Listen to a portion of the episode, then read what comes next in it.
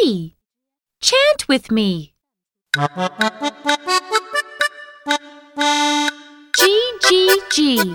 G is for goose. G, G, G. G is for goose. G, G, G. G is for goat. G, G, G.